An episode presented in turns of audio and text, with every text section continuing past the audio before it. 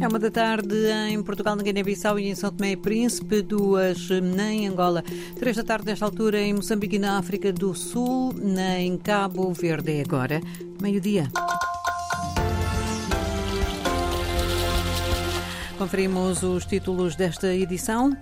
O presidente francês recebe Umaro Sissoko Embaló em Paris. Secretária do porta-voz do governo de Moçambique foi detida na Índia. A oposição senegalesa quer eleições o mais depressa possível.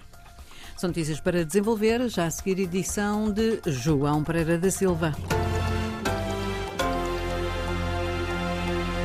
As autoridades indianas detiveram em janeiro, por posse de droga, a secretária particular do vice-ministro da Justiça de Moçambique, também porta-voz do governo, Filimão Soaza.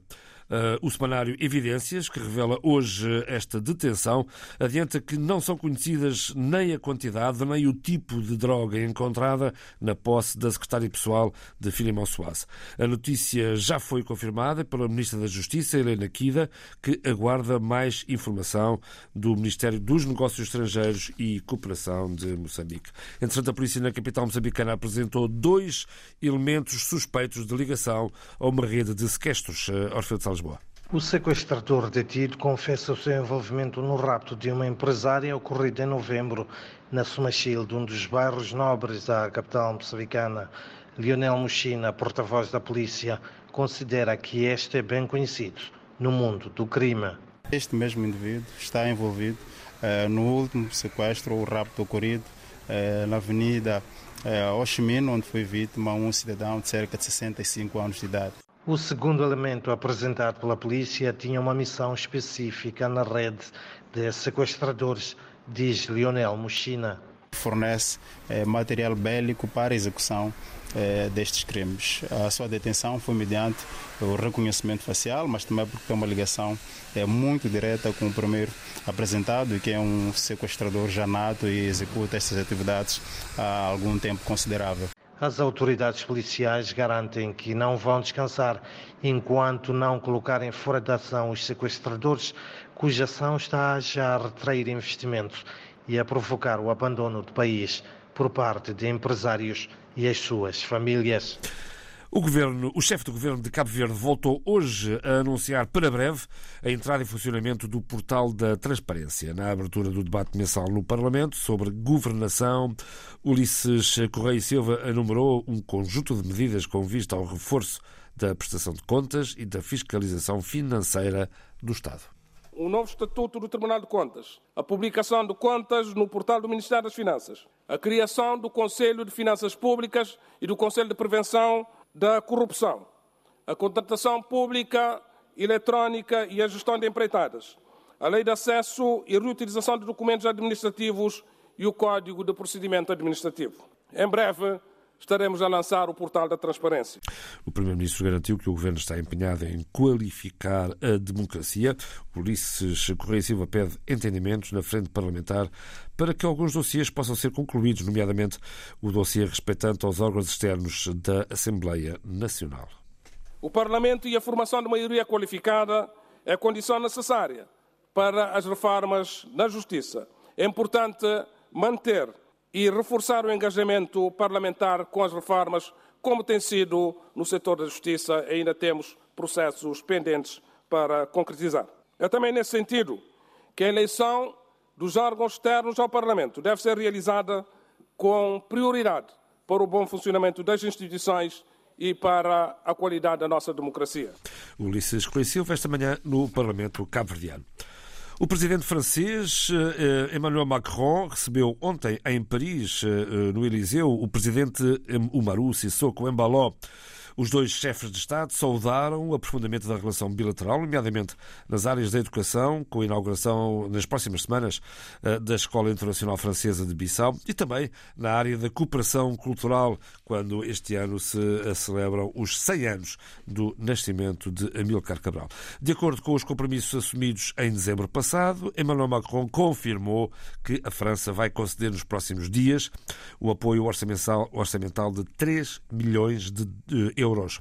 O apoio vai permitir financiar a aquisição de vacinas de rotina e também financiar parte dos custos do funcionamento hospitalar. Entretanto, Nuno Gomes Namié demitiu-se do Conselho de Estado, para o qual foi convidado eh, pelo presidente Sissoko Embaló. Foi numa carta em que bate com a porta com estrondo, Paulo Borges.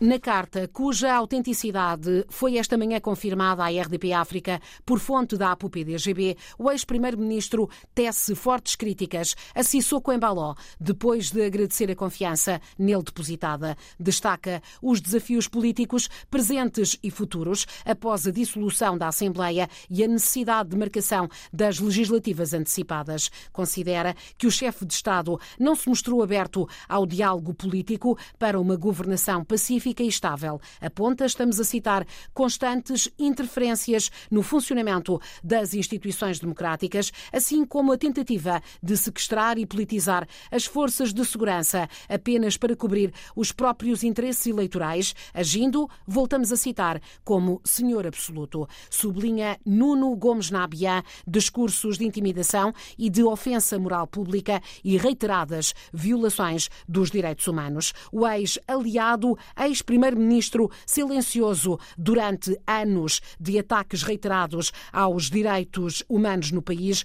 ataques denunciados por vários setores e descritos ao pormenor no último relatório da Liga Guinense, justifica com tudo isto a renúncia pessoal ao cargo de conselheiro de Sissoko Embaló.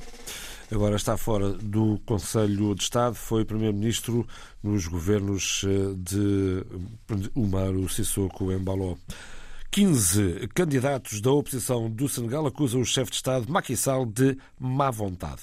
Os candidatos dizem que vão fazer tudo para que seja fixada rapidamente a nova data das eleições presidenciais. Lia Montes. Ao lado dos candidatos às presidenciais no Senegal estão movimentos da sociedade civil, como o do coletivo de cidadãos Protejamos a Nossa Eleição. Este movimento anunciou já uma nova manifestação para sábado que necessita de ser autorizada e exige que o escrutínio se realize antes de 2 de abril. Esta é a data do fim oficial do mandato do presidente Macky Sall. Os 15 signatários do comunicado divulgado ontem à noite estão entre os 19 que figuram numa lista atualizada, publicada ontem pelo Conselho Constitucional. São assim 19 os candidatos homologados para as presidenciais senegalesas. Projeções dão conta que as eleições previstas para o próximo dia 25 e que foram adiadas devem realizar-se a 3 de março, o mais tardar. Na semana passada, o Conselho Constitucional vetou o adiamento das eleições e constatou a impossibilidade de manter a data de 25 de fevereiro, mas pediu também às autoridades senegalesas a organização do escrutínio o mais depressa possível. Em resposta, Macky Sall confirmou que vai respeitar a decisão do Conselho Constitucional e realizar sem demoras as consultas necessárias à organização das eleições, sem que haja conhecimento de que as mesmas já estão a ser realizadas. A Coreia do Sul disponibilizou 4 milhões de dólares ao PAM para assistência aos deslocados em Cabo Delgado. O acordo, hoje assinado, visa melhorar a segurança alimentar e a resiliência das comunidades vulneráveis e contribuir para o desenvolvimento e paz na região. Segundo o PAM, o envelope vai apoiar nos próximos três anos a reintegração de mais de 50 mil pessoas. Também há fome no mundo, há crise no mundo para além do leste da Europa e do Médio Oriente. É urgente que se olhe para outros pontos críticos do globo e para catástrofes iminentes, como a do Sudão, por exemplo. O alerta é de Michael Dunford, representante do PAM para a África Oriental. And unfortunately, Infelizmente, devido a Gaza e à Ucrânia, não está a ter a atenção que merece. As pessoas no mundo não sabem como é grave a situação e quais as implicações tanto para o Sudão como para a região. Esta região é muito frágil e qualquer choque desta natureza tem o potencial para agravar ainda mais a situação.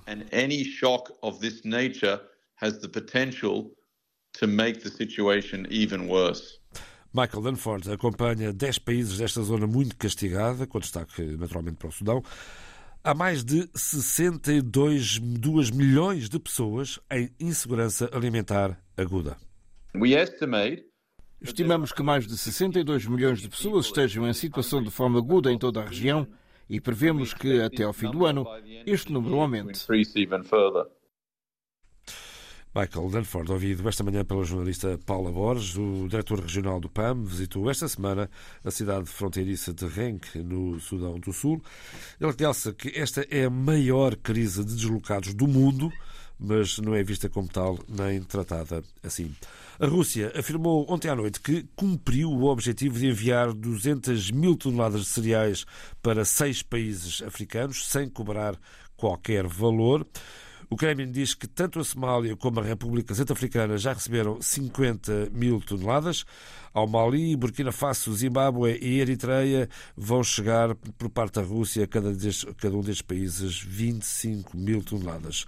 Recorde-se que em julho do ano passado Moscou suspendeu o acordo de exportação de cereais ucranianos pelo Mar Negro, alegando que os compromissos assumidos não estavam a ser assegurados. Paul John George e Ringo. São os quatro Beatles que em breve poderão ser títulos de filmes. O realizador Sam Mendes vai dirigir quatro filmes biográficos, cada um deles focado num dos elementos da mítica banda de Liverpool.